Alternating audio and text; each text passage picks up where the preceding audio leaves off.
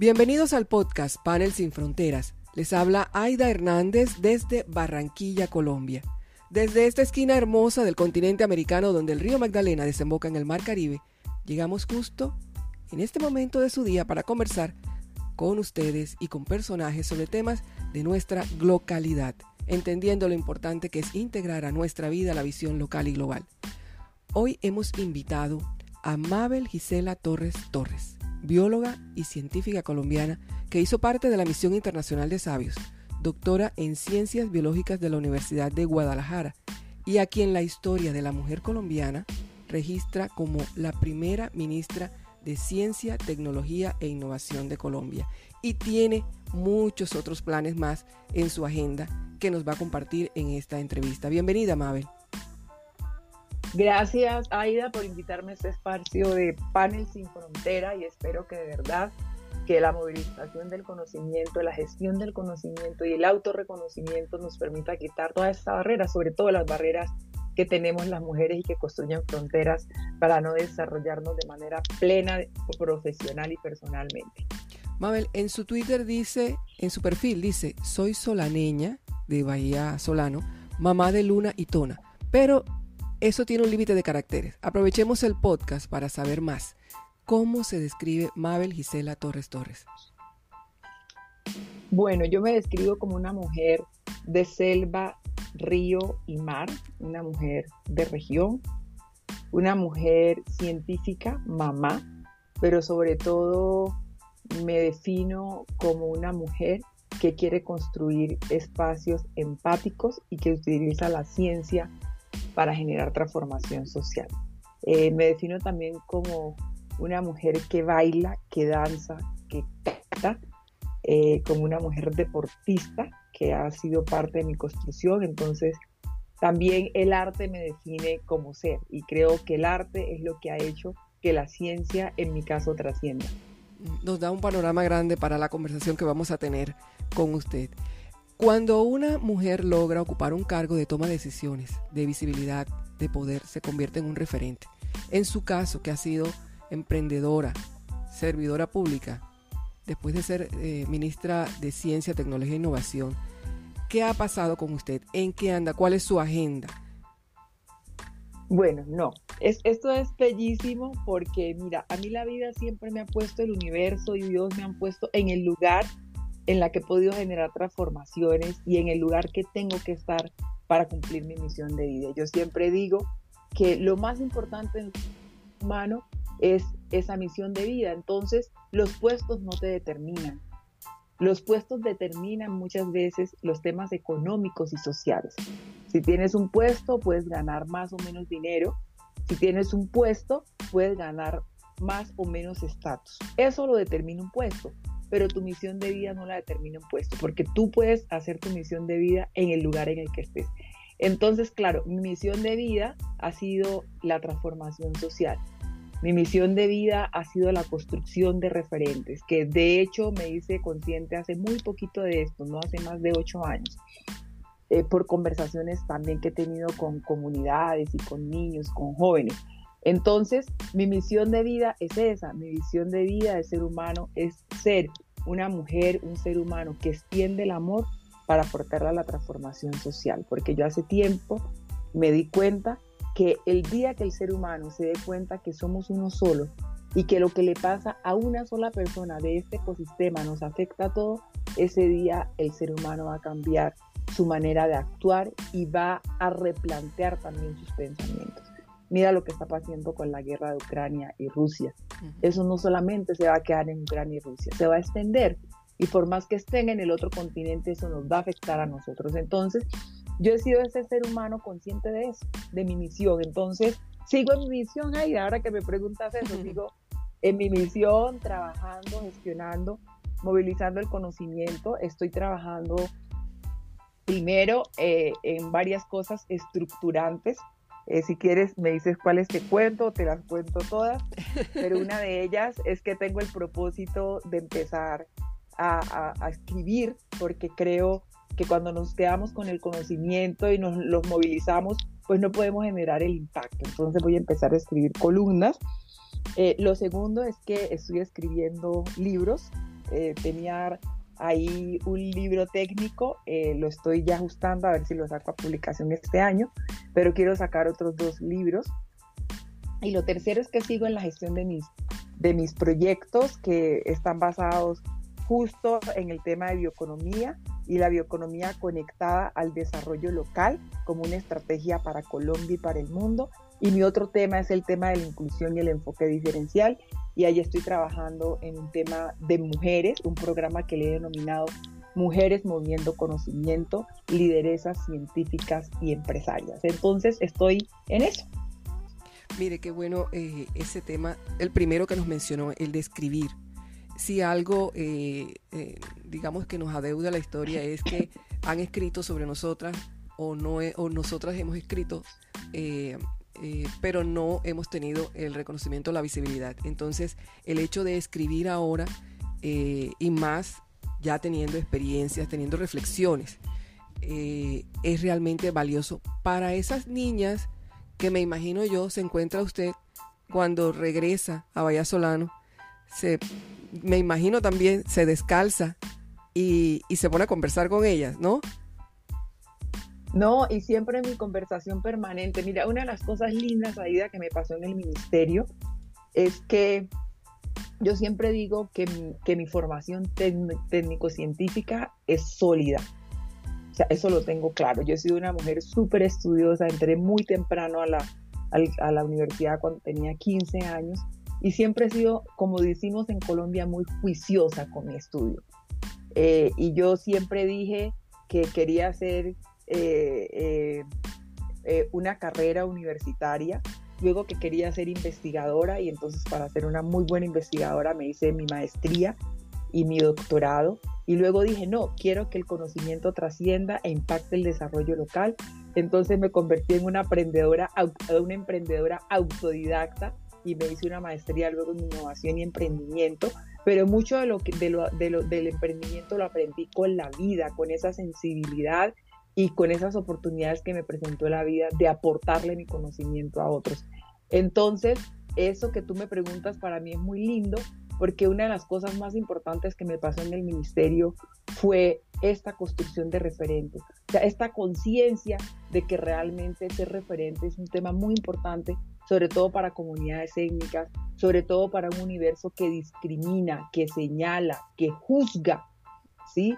Eh, yo siento que si, que si, el, si el ministro fuera sido hombre eh, y no mujer, los ataques no hubieran sido tan fuertes como los que yo tuve cuando tomé el ministerio, pero tomamos este ministerio como una oportunidad para construir referentes, no solamente referentes de etnia, no, no solamente referentes de género, no solamente referentes de territorio, sino también referentes de conciencia política. Yo creo que aquí hay un elemento muy importante que es la conciencia política. Los seres humanos somos seres políticos. Y cuando tomamos conciencia política, pues no, no, desconocemos al otro, lo reconocemos en su esencia y en su existencia. Entonces, este, eso fue, esta construcción de referente fue muy importante porque mira, tengo cientos de dibujos de niñas de la capital del país en su ejercicio, en este ejercicio que hace cotidianamente la escuela y es usted que quiere ser como sea cuando sea grande.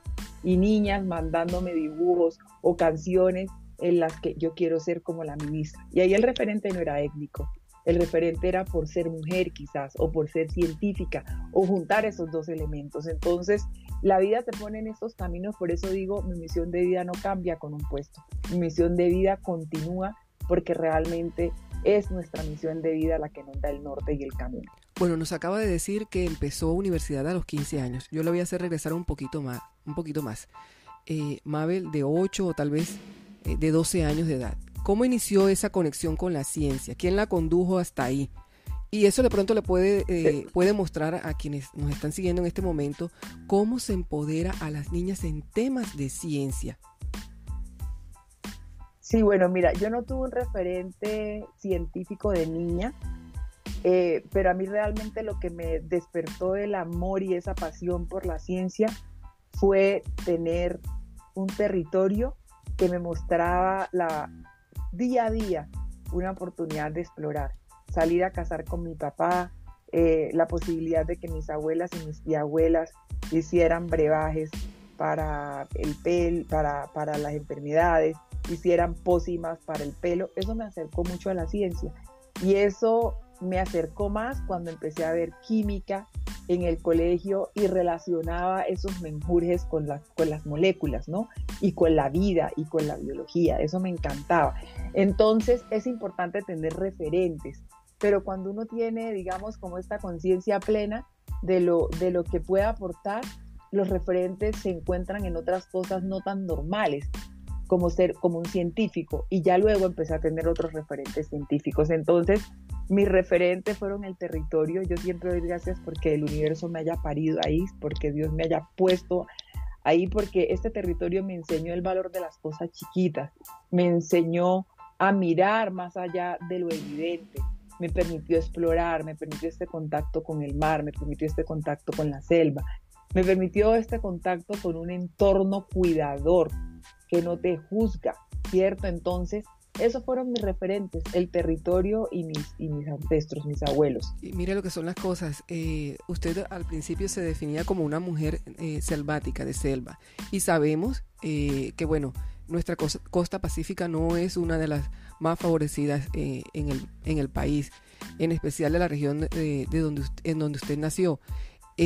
pero nunca encontró nadie que le dijera ciencia quieres estudiar ciencia, una mujer eh, científica, eh, y eso, ¿cómo, ¿cómo, vas a vivir de eso? ¿Nunca encontró eso? No, no, de hecho, mira, yo siempre pongo este referente porque digo que la familia es fundamental en el autorreconocimiento de nosotros como hijos y niños en esa época, pero es fundamental también en la inducción y en la no castración de los sueños de los niños. Mira, yo, la verdad, yo, yo tengo un papá y una mamá que no fueron a la universidad, ni siquiera terminaron el bachillerato, pero yo nunca encontré una palabra en mi papá y en mi mamá que me dijeran, tú no puedes hacer eso. Pero sí tenía discusiones desde muy chiquita con mi papá, porque leíamos mucho, ¿no? Mi papá no fue a la escuela, pero él fue concejal cuando no pagaban eh, y él era un dinamizador de, cosas en el territorio y él sabía de, derecho porque leía. Y además creo que se lo aprendió mi abuelo, porque mi abuelo fue médico, alcalde, tesorero, fue de todo mi abuelo en los pueblos, pero autodidactas. Entonces era discusión porque yo era, digamos, como muy, eh, muy conciliadora y siempre tenía muchas amistades desde chiquita. Y yo cuando empecé a decir que yo quería ser científica, mi papá, yo quería ser médica, yo no quería ser científica en, el primer reconocimiento, pero yo decía, yo quiero ser médica para encontrar moléculas para curar el cáncer. Y cuando hacía esas discusiones que mi papá, mi papá me decía, usted tiene que ser abogada, es que usted es muy leguleya. Y yo le decía, no, no, no, no, yo no quiero ser abogada, yo quiero ser médico.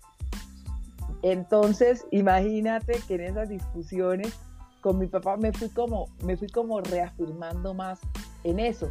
Y al final, como yo siempre digo, no era la profesión por la que iba a encontrar mi carrera científica. Sin embargo, ya tenía una identidad con la ciencia, ¿no? Entonces, este, es importante que la familia y las personas que estamos alrededor de, de, niños y jóvenes y adolescentes que están en formación, logremos mostrar esos caminos, caminos y reafirmemos también esos gustos porque ahí es donde realmente los sueños se cimientan y uno puede generar, digamos, este, estos casos de éxito. Bueno, eh, Mabel en el 2010 obtuvo el premio a Mujer Científica de la UNESCO por la investigación de los hongos ganodermas y sus propiedades anticancerígenas. Pero además creó un, un centro de innovación llamado Selvacéutica, desarrolla productos terapéuticos con recursos naturales del Pacífico.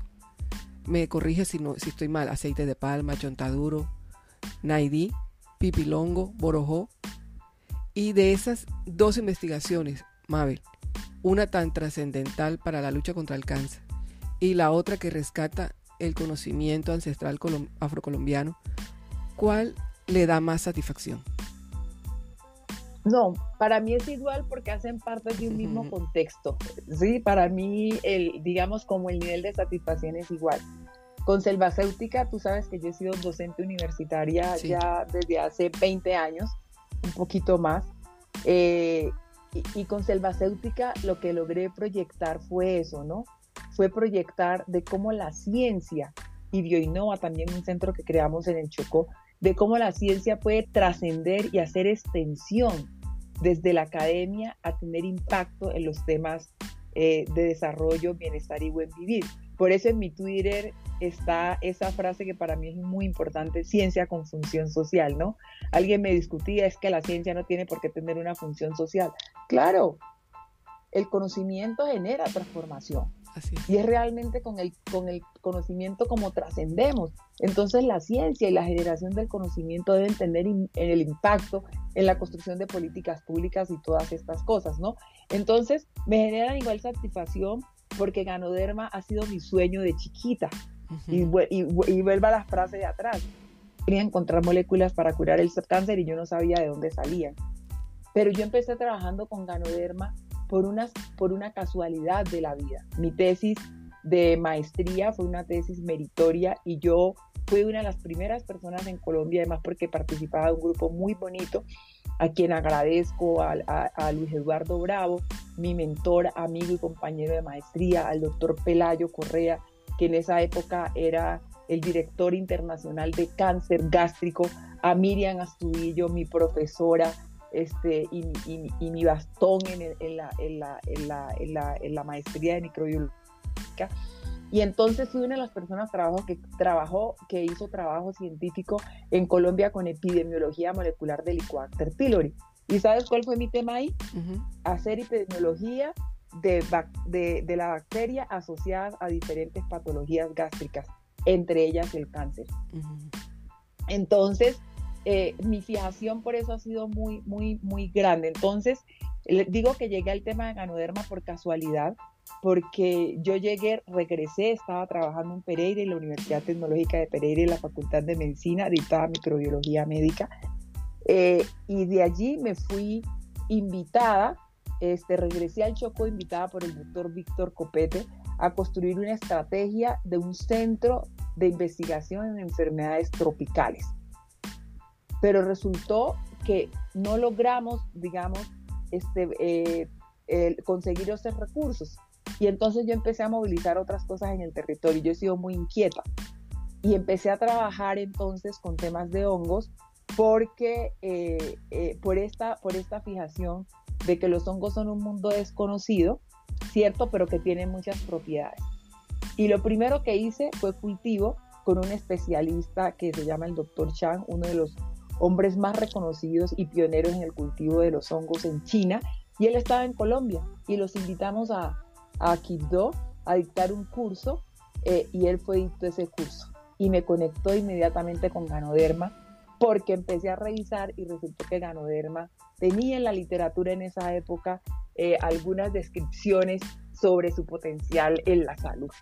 Y yo estuve en mi tesis doctoral. Eso me llevó a hacer mi tesis doctoral porque había muchas confusiones taxonómicas eh, en, el reconocimiento de las diferentes especies de ganoderma y yo hice, digamos, como tres tesis en una, que fue eh, taxonomía tradicional, eh, sistemática molecular y quimio-taxonomía de, de ganoderma. ¿Y qué es esto? Pues la taxonomía tradicional es la taxonomía que se basa en los caracteres morfológicos, por decir en el hombre, las orejas, los pies, esas son las formas, en las flores, el color, este, la forma del pistilo, de los pétalos, la forma de la hoja. Para el caso de los hongos hay otras cosas, las esporas, el himenio, los que los cistidios, los cistidios, las hay otras cosas. Y yo trabajé eso y ahí hicimos aportes muy importantes y muy interesantes, que fue aportar nuevos elementos para la caracterización taxonómica tradicional de Ganoderma. Y la sistemática es cómo están relacionados estos hongos. Pero a mí la parte que más me interesaba era la parte química. Y ahí fue donde empecé a estudiar, digamos, como la química de estos hongos y encontré en esta, en esta en esta, en esta investigación, pues cosas muy interesantes. Por ejemplo, yo tengo algunos estudios sin publicar sobre moléculas de diferentes perfiles moleculares eh, químicos, perdón, de diferentes especímenes de ganoderma del mundo, no solamente de Latinoamérica, del mundo. Hice un screening químico de más de 300 especímenes de todo el mundo y vi en el microscopio más de 1200 especímenes para poder eh, corroborar esto. Y entonces, eso es, por ejemplo, la satisfacción de ahí es poder haber aportado a nivel mundial. Esa es como mi máxima expresión del método científico, de poder aportar desde lo científico. Pero Selva Céutica es mi mayor satisfacción porque es un centro o es una empresa que activa el conocimiento y lo incorpora al conocimiento ancestral. Y eso me satisface en el sentido de que para mí ha sido vital eh, el, este pensamiento de que tenemos que gestionar el conocimiento. De nada nos sirve el conocimiento solamente en el paper, de nada nos sirve el conocimiento que lee un unos pocos en la sociedad, sino que necesitamos realmente también un conocimiento, además de este conocimiento estructurado que tenemos, que este conocimiento estructurado tenga lenguaje sencillo, que la gente lo pueda entender. Y eso es lo que estaba haciendo, traducir ese lenguaje para que pueda tener un impacto comunitario. Y entonces, Selvacéutica, además de ser una empresa que desarrolla productos de biocosmética y de fitoterapia basados en la biodiversidad del Chocó, busca también generar un, eh, un antecedente frente a un modelo de bioeconomía exitoso en lo que ya hemos articulado más de 600 productores. Y con cada productor a cargo, con víctimas hay un logro, porque no solamente es lo económico, es también la autonomía del territorio y es también la reconstrucción de ese tejido social que se ha roto por todas las problemáticas de pobreza, de empobrecimiento, de discriminación, de no conciencia política. Entonces, eh, yo junto esas dos cosas, o sea, la ciencia para mí va a seguir siendo una de mis pasiones y el desarrollo local, la bioeconomía, otra de mis pasiones. Bueno, Mabel, Mabel la, la, niña de 8, 12 años, se siente satisfecha y la de hoy está haciendo, eh, está logrando con Selvacéutica un impacto más allá eh, digamos que de, de, la investigación, porque impacta también a muchas familias. ¿Cómo es la dinámica de Selvacéutica? Bueno, ¿qué hacemos en Selvacéutica? Selvacéutica nació, quiero contar un poco los orígenes. Selvacéutica nació justo cuando yo fui, eh, estuve liderando la creación de Innova, un centro de innovación que está en el Chocó, eh, que el propósito era aprovechamiento de la biodiversidad desde una mirada regional y local. Perdón. Salud. Entonces, eh, entonces, este, Selvas, eh, Bioinnova tenía como una misión y una visión.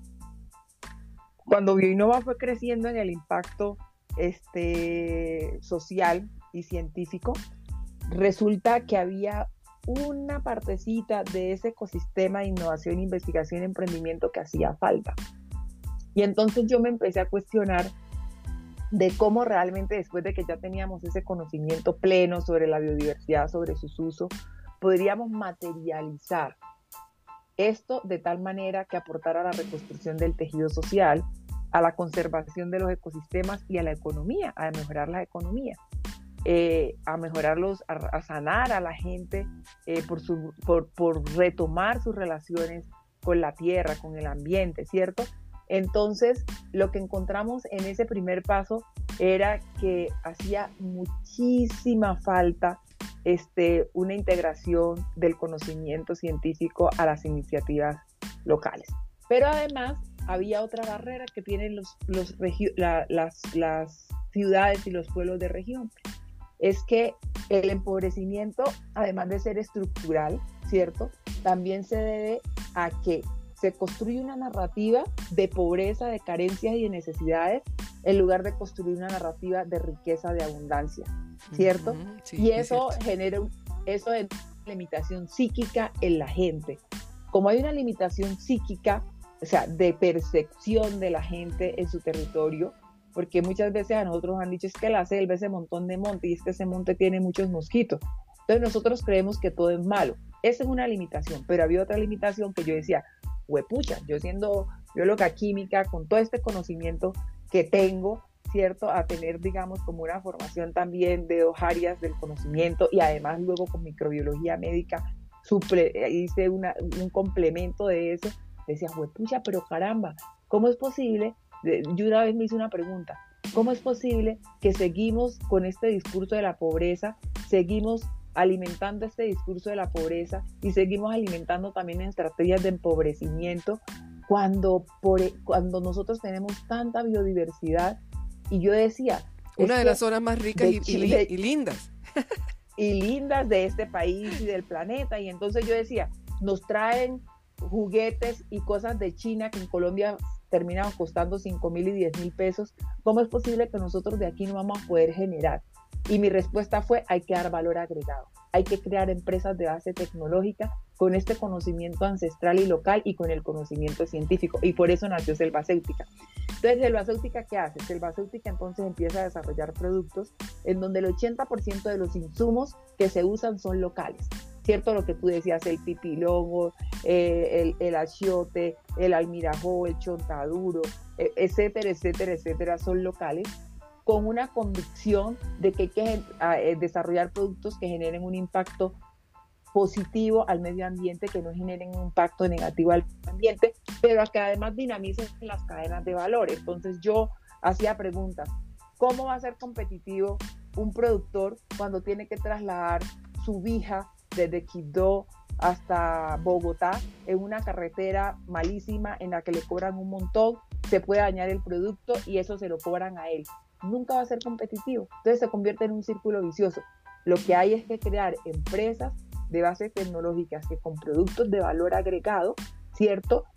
Logremos que ese impacto del transporte costoso sea este, asumido por ese producto. Un ejemplo más claro para nuestros oyentes. Es lo mismo transportar un kilo de albahaca que transportar un kilo o un litro de aceite procesado. Por el kilo de albahaca te cobran 3 mil pesos. Por el litro de aceite procesado, ¿cuánto te cobran? 3 mil pesos. La rentabilidad de un kilo de albahaca son el 5 al 5 al 15%. La rentabilidad en un producto como el aceite terminado puede ser entre el 65 y el 150%. ¿Entendemos la diferencia ahí? Claro, entonces lo que hay es que generar productos de valor agregado porque mientras nos hacen carreteras y solucionamos los problemas de logística, tenemos que salirle al paso a estas deficiencias que hay. Entonces, ya articulado ya articulado este, este concepto, nos fuimos con las comunidades y resultó que había una deficiencia en, los, en la manera como se producía, porque producimos de pan coger.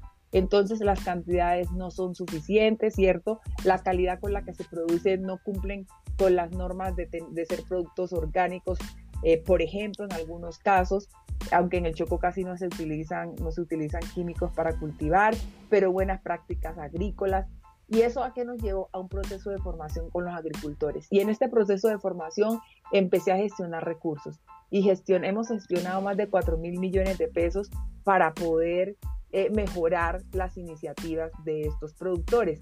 ¿Cuál es la premisa ahí?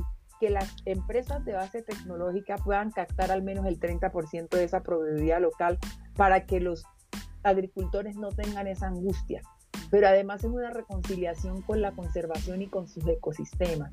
Un proyecto muy bonito que hicimos con Fondo Acción, por ejemplo, en el medio Baudó, en el Chocó, terminó de ser un proceso en el que nosotros implementamos una técnica de secado que no utiliza luz, que ya es corriente usarla, pero que, que pudimos inducir algunas modificaciones y ahora tenemos la semilla casi en un 90% seca. Eso que nos está evitando que al, al, productor le compren la cápsula como se la compraban en mil pesos, ¿cierto? En mil pesos sin ningún valor agregado, pero que también sus productos de ese proceso se vayan y no puedan ser utilizados por ellos para generar otras rentabilidades. Entonces tenemos un proceso de formación y gestión de recursos para los productores tenemos un sistema, tenemos un proceso de apropiación social con niños que se llaman los clubes de ciencia magnífica, creo, que proceso en el que le enseñamos a los niños qué hacen los agricultores del territorio, los emprendedores, pero qué se hace en selva. Y entonces hay un pequeño laboratorio con microscopios También tenemos un proceso de formación con jóvenes que se llama Generación Cometa y es un diplomado de transformación social. Lo que queremos crear realmente es poder construir plataformas y estrategias. Y al final, Selvacéutica hace estas tres cosas, pero produce productos de biocosméticas. También los invitamos a, visitar las páginas en el Instagram, en el Facebook y en, y en la página web de Selvacéutica y ahí van a encontrar mucha información también de lo que Selva hace. ¿Cuántos años tiene Selvacéutica? Tiene cinco años, pero... y, en, esa percepción... Cuando eh, Ajá, dígame. No, pero cuando Selvacéutica nació, no nació como una empresa para comercializar y hacer productos. Nació como una empresa para desarrollar productos y transferir. Y con el paso del tiempo, en el 2019 se tomó la decisión de que Selvacéutica fuera una empresa eh, que, vendía biocosmética. Bueno, en estos eh, tres añitos que han pasado, esa percepción que al principio la llevó a, esa decisión, ¿verdad? Eh, esa percepción de, que le preocupaba de pobreza, de, escasez, ya debe verse algo, al menos en, los, en las familias, en los niños eh, que están involucrados. ¿Hay alguna historia por rescatar? mucho, ya se ve mucho. Y aunque esto es un poco intangible, y yo a veces digo, este trabajo es un poco desagradecido porque no visibiliza el esfuerzo. Pero es a largo plazo. es a largo plazo. En el 2012, cuando yo empecé en el Chocó con esto, lo tengo que decir, ninguna organización del Chocó creía en esto. Y a mí me tocó buscar recursos por fueras internacionales y empezar el proceso para que las instituciones del Chocó creyeran que esto era posible. Inclusive en Colombia estuve buscando recursos en, instituciones del Estado y no se logró. Pero mira, eh, hay, hay una cosa muy linda en la que yo ya puedo medir el impacto. Hay más de 20 emprendimientos exitosos con esta metodología, que vende, que se han sostenido, que están generando empleo. Esto a la vez generó el crecimiento de algunos cultivos, porque crecía la demanda y crecía el cultivo. Pero también generó un boom tan impresionante que en este momento ya tenemos más de 100 emprendimientos del Chocó del sector de la bioeconomía. Cuando nosotros hicimos un estudio eh, que está por, lo vamos a publicar, encontramos que las empresas de base tecnológica en el Chocó eran pocas, un porcentaje muy pequeño. Ahora tenemos muchas empresas de base tecnológica. Esto ha permitido también robustecer el ecosistema, porque alrededor de una producción se van necesitando otros temas logísticas, por ejemplo, plataformas de comercialización. Y eso, este proceso que iniciamos en el 2012, afortunadamente ha generado eso. Tenemos ya una tienda también donde se comercializan esos productos. Entonces ha generado una dinámica distinta. De hecho, ha llamado también, ha hecho un llamado de atención a las universidades. Yo soy docente universitaria, en poder involucrar a los docentes en temas como estos. Entonces, eh, yo creo que el cambio, el, esto es un, esto realmente es, hay indicador de impactos importantes en esta estrategia que empezamos hace 10 años. Y que hay que seguir eh, y hay que hacerle seguimiento. Porque, eh, como le decía, no, no, es, no es un trabajo a corto plazo, es a largo plazo. Porque significa también cambio cultural, cambio social. Entonces, ese sí toma mucho más tiempo. Bueno, programar este encuentro nos tomó varias semanas. Eh, pero hay que decirlo, Mabel no, no se ha detenido. Y, por, y nos lo mencionaba al principio, un tema muy importante que la tiene viajando eh, y por eso era que no podíamos coordinar, eh, no pudimos coordinarlo para antes, pero queda muy bien ahora para marzo. Em, y se refiere a la inclusión y enfoque diferencial. ese, ese programa. Háblenos más sobre ese programa. Bueno, en realidad la inclusión y el enfoque diferencial son como los pilares de todo lo que hago. Y un programa con esta perspectiva es un programa, vale la pena decir que después de que termine el ministerio, uno no hace borrón y cuenta nueva. Tiene tantas huellas impregnadas, tantos aprendizajes, tanto que agradecerle al universo eh, de, de lo que viví en el universo, que no es posible hacer borrón y cuenta nueva. Entonces, uno de esos programas de inclusión y enfoque diferencial es un programa que se llama Mujeres Moviendo Conocimiento. Y justo nace eh, eh, y está inspirado como antecedente de un programa que creé en el ministerio que se llama Más Mujer, Más Ciencia, Más Equidad. con el que logramos romper los límites de la participación de las niñas. En los programas que tiene el Ministerio eh, para jóvenes se presentan más o menos entre 800 y 900 niñas, para que tengan una idea, en los programas de formación. En este programa, por el tema de inclusión y enfoque diferencial, se presentaron 21 mil niñas. ¿Y cuál es el segundo, el segundo, para, el segundo techo que rompimos? Se presentaron 21 mil niñas de todas las regiones del país. No hubo una, un solo departamento que no tenga una representante en este programa. Hay 10, casi 10 mil en procesos de formación y esto tiene que ver con abrir un poco el, el, panorama para que haya más niñas y mujeres científicas, porque como yo digo, eh, eh, cuando a mí me dicen, es que usted porque quiere obligar a las mujeres que sean científicas, yo digo, yo no quiero obligar a las niñas a que sean científicas, lo que quiero es construir plataformas y entornos empáticos para que la decisión sea una decisión libre y consciente no que por una narrativa yo diga no quiero ser científica, ¿sí? Entonces estamos generando esos espacios. Entonces ahora estoy trabajando en este programa que se llama Mujeres Moviendo Conocimiento, eh, Lideresas Científicas y Empresarias, que está basado justo en cómo conectamos conocimiento y liderazgo social o empresarial para activar la inserción de las jóvenes de pregrado, bien graduadas y mujeres que emprenden de manera este, autónoma en una dinámica económica, política y social. Entonces estuve en Washington y estuve en el Perú y espero que mi próximo destino sea Honduras. ¿Verdad que no se queda quieta? Usted es inquieta. bueno, eh, hace, hace un rato eh, dijo una frase que me, que me impactó mucho y usted es una mujer de frases, que hay que estar tomando nota. La conciencia política no discrimina al otro, lo reconoce en su esencia y su existencia. Y encontré, encontré otra, otra frase por ahí. Las adversidades siempre te ayudan a sacar lo más valiente de tu ser. No hay que huirle a los aprendizajes. Luego de, lo que hemos vivido con la pandemia, eh, que los hechos nos indican que de alguna forma vamos avanzando, y ahora con, con el panorama desolador que se vive con la guerra en Ucrania, ¿Cómo se puede, cómo aborda usted más bien este tema? ¿O cómo lo abordaría con las nuevas generaciones en cuanto a, las adversidades y al reconocimiento o discriminación del otro en su esencia y existencia?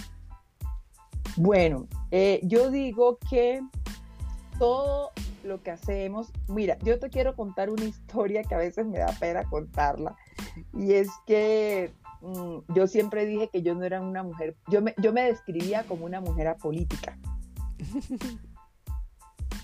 Eh, Eso es como las niñas que dicen que no son feministas, a las de ahora. Sí. sí, sí, sí, yo me describía como una mujer eh, apolítica porque para mí lo electoral me ha marcado demasiado.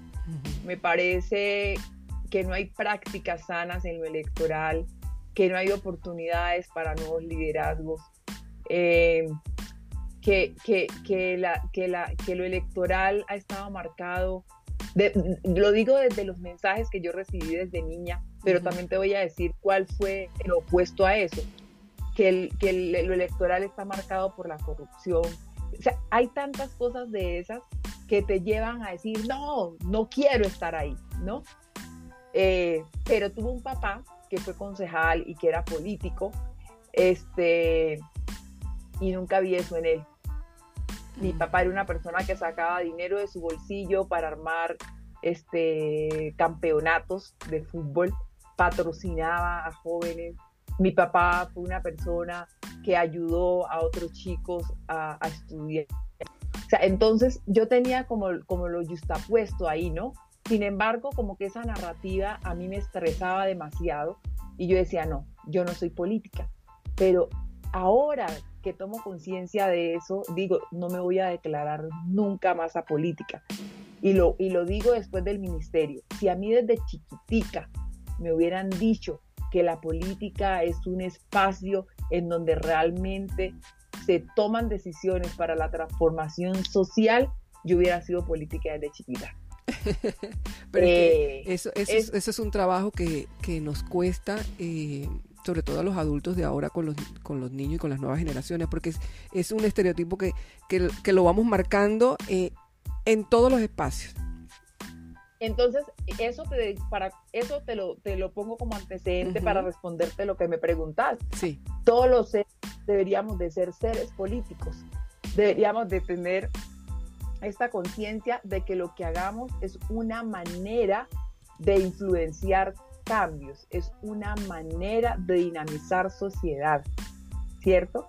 Y que de donde estamos nosotros podemos ejercer el poder.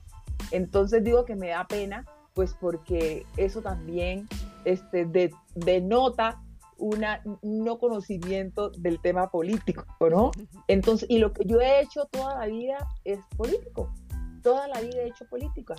Y he hecho política en el sentido de que mis acciones van orientadas a esa transformación eh, de la sociedad, a generar empoderamientos, a generar nuevas dinámicas sociales. Entonces, con esta pregunta que me haces de lo que está pasando eh, en, Ucrania y Rusia, y también de lo que está pasando en Colombia, con esta guerra que no tiene sentido, de hecho, en mi Twitter de esta mañana, no sé si lo viste, yo decía, yo, yo, yo digo en mi Twitter, o sea, la guerra este, no, es, no es rentable para nadie, o sea, es una guerra donde sea, es una situación en la que todos perdemos, ¿cierto? Entonces nuestra única y nuestra mejor opción es seguir aportando. Por lo tanto, una manera de evitar las guerras es generar conciencia política, porque cuando generamos conciencia política somos conscientes de que nuestras acciones tienen que ir direccionadas a la transformación social, al reconocimiento del otro. Tenemos que ser empáticos, tenemos que hacer conciencia política, por eso digo, de que una sociedad realmente, por los seres humanos que habitan en ella, que somos los razonables, la gente, los que hacemos razonamiento, ¿cierto? Entonces, eh, es una manera de evitar. Eh, la distribución de la riqueza ha sido, digamos, una discusión muy fuerte y permanente y que está siempre en la sociedad. el señalamiento hacia los ricos es muy fuerte. Y yo digo, no deberíamos de entrar en esa discusión. O sea, no, no, debemos, no debemos criticar porque alguien sea rico. Lo que está detrás de eso es cómo se alcanza la riqueza. Y el otro problema que tenemos que que, superar es que la riqueza debe ser sostenible. Ahí sí hay un problema. Y acto seguido, el problema no es la riqueza, el problema es que haya mucha gente empobrecida. Entonces, si todos somos ricos, pues seguramente no habrán guerras, porque si tenemos una riqueza sostenible, esto va a estar cimentado sobre eh, una, una, una, distribución equitativa eh, y una distribución eh, yo digo cadenas de valor compartido, ¿cierto? Una distribución de la felicidad, porque, porque muchas de estas cosas limitan a ser felices.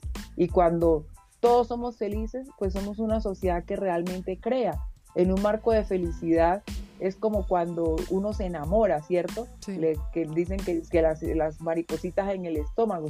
La felicidad procede eso, un estado de, de, hipnosis, digo yo, y de una de, un estado pleno de que todo se ve bonito y entonces hacemos cosas bonitas. Entonces, lo más importante es el bienestar y el buen vivir, estar bien.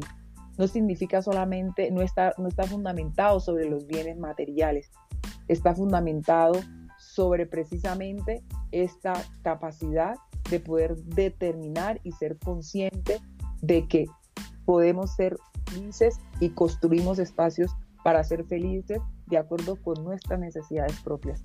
Y eso lo vemos en el valor que le damos a las cosas. Para una comunidad, este, su riqueza es estar respirando aire puro, ¿cierto? Y eso no tiene que estar eh, eh, en contraposición de que hayan buenos servicios públicos, buena educación, este, buenas vías, ¿no? Eso no tiene por qué ser justapuesto, pero esa es su felicidad. Pero para otras, para, otras personas parte de su felicidad está en tener cosas. Bueno, esa es tu, eso es su valor de la riqueza. Cada uno le da un valor a la riqueza, pero lo más importante es que esa riqueza sea sostenible, que no afecte de manera negativa a las otras personas y que considere a las otras personas parte de su ecosistema. Alguna vez le escuché a una feminista sueca, Barbro Dalbom, que nos vemos y nos reconocemos en los espejos de otras mujeres y eso nos hace crecer o nos hace proyectarnos.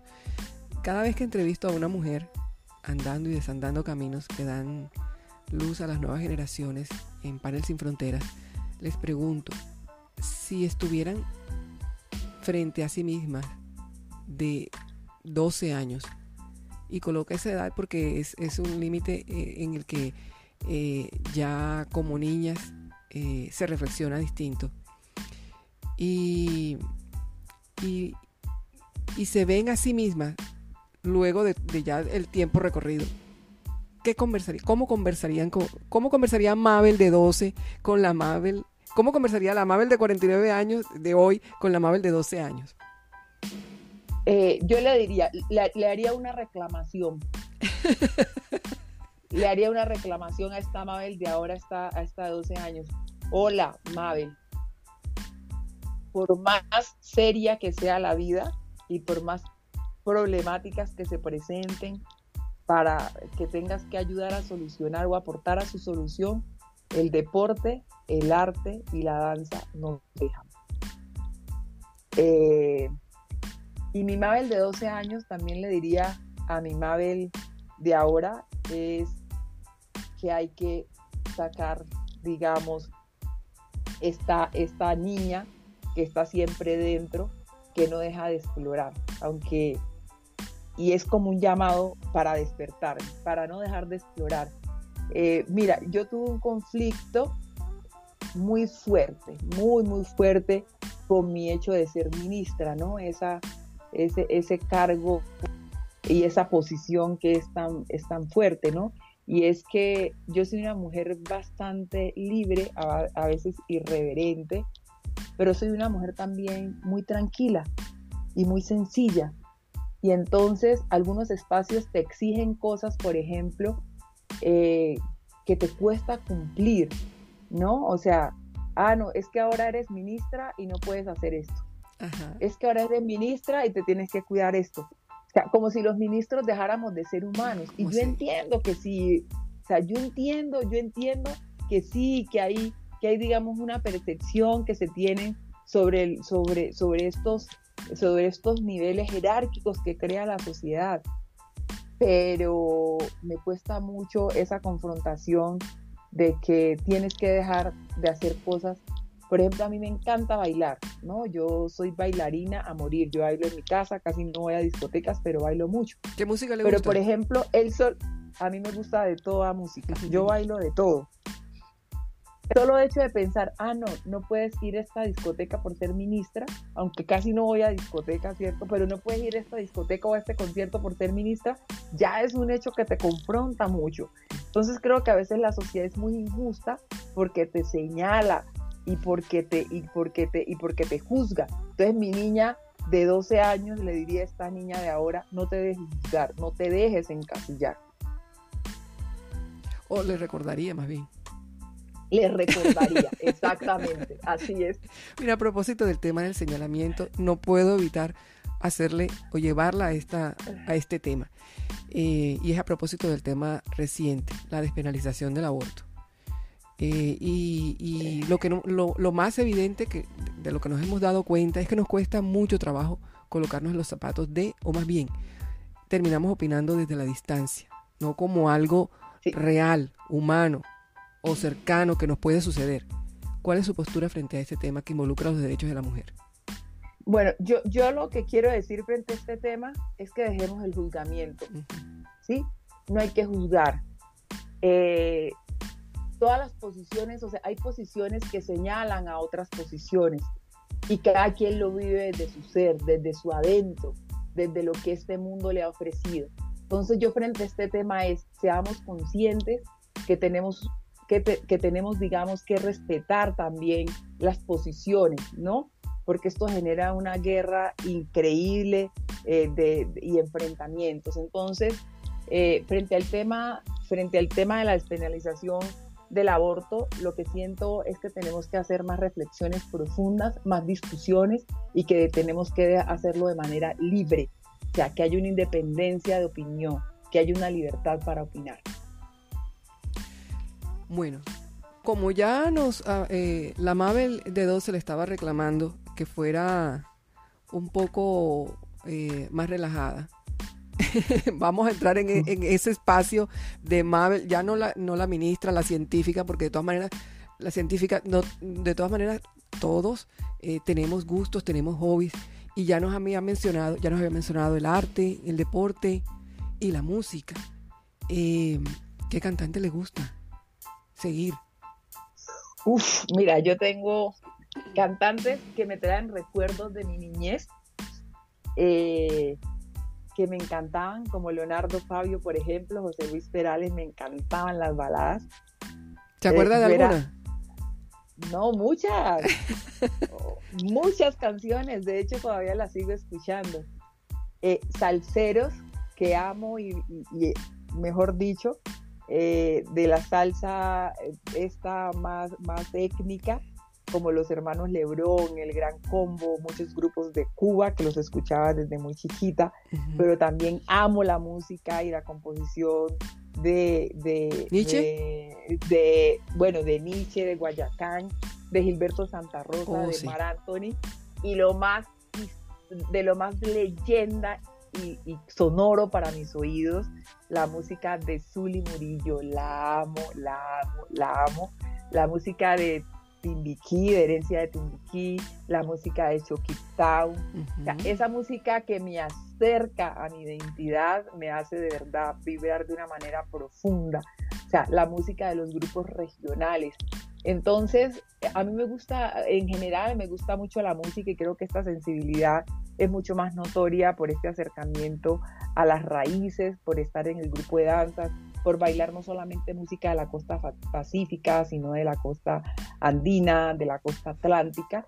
Eh, y hay, hay géneros musicales que, adoro, la música, por ejemplo, eh, con contenido social, como la de Mercedes Sosa, la de Silvio Rodríguez, eh, la de Pablo Milanés, eh, la de Susana Vaca, Alfredo Citarrosa. Bueno, tengo, tengo una, una si, quieren que baile, pues sí, que me pongan reggaetón y hot.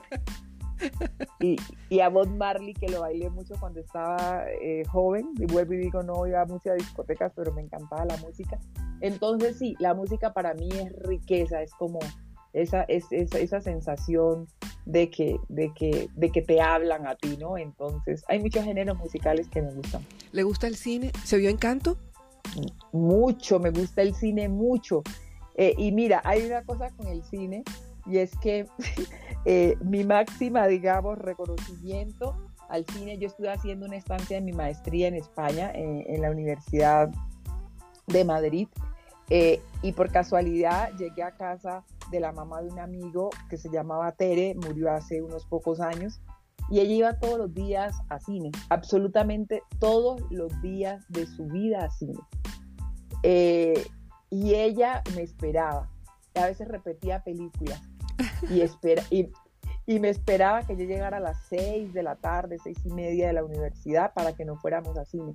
Yo decía, pero Tere, ¿por qué, se, ¿por qué repite películas? Y entendí una cosa con ella aprendí una cosa con ella y ella decía, ver, ver la misma película dos veces es doble aprendizaje. si la oye mi hija, mejor dicho. con esa frase. me, gusta mucho el cine. ¿Y cocina? Mucho, y me mm. encanta la cocina también. ¿Cuál es su comida, eh, la comida favorita para, preparar y compartir en familia? Eh, bueno, a ver, cosas que me quedan ricas, más internacionales, que mis hijos dicen que es la mejor que se han comido y han ido a restaurantes muy ricos, es la lasaña. Hago una lasaña espectacular, mm. pero también hago un arroz con longaniza. Y me gusta mucho la comida de mar con coco. Me encanta cocinar con coco, el arroz con coco, la cazuela de coco, el sancocho de pescado con coco, el arroz de leche con coco. Me encanta el coco.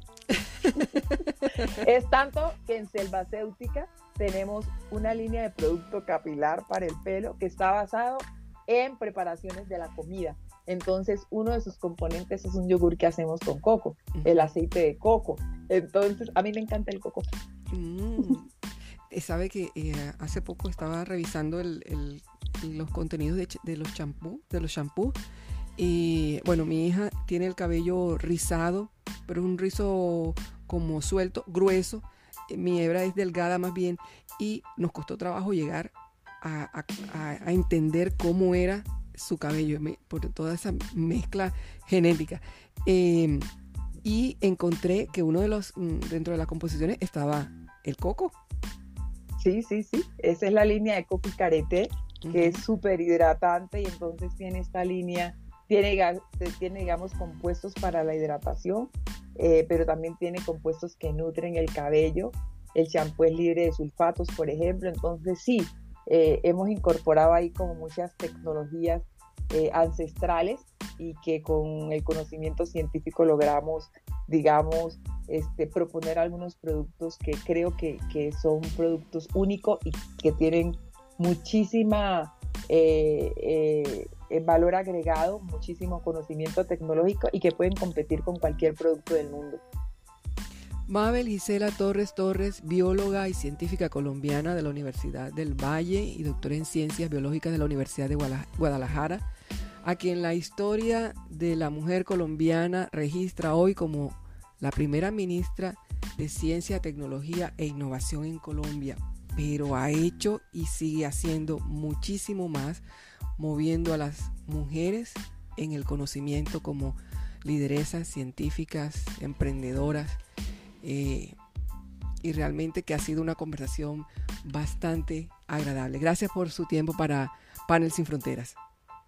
Muchas gracias a Aida, gracias a nuestros oyentes. Este, esperamos de verdad que este sea un espacio eh, que puedan disfrutar, porque yo creo que, que eso debe ser un espacio como este, que puedan disfrutar y nuestras ideas y nuestras, ¿cómo se llama? Y nuestras posiciones no son estáticas, están allí para la discusión y no obligan a nadie a creer en ellas, pero lo que sí creemos es que tenemos que hacer, seguir haciendo este ejercicio de transmitir. Esperamos que los seguidores de nuestro podcast Panel Sin, Sin Fronteras queden movidos, ¿verdad? Frente a todo lo que hemos conversado en el día de hoy, así como en el empoderamiento, eh, de nuestra sociedad en términos de equidad y bienestar, tanto para niños, niñas, mujeres, varones. A la audiencia le agradecemos haber invertido estos minutos del día para escucharnos en Panel Sin Fronteras desde el Caribe colombiano. Los invitamos a seguir también nuestro blog panelsinfronteras.co y las cuentas de redes sociales en Facebook e Instagram. Pueden seguirme en Twitter como arroba Aidamar. Les habló Aida Hernández en Panel Sin Fronteras desde Barranquilla, Colombia.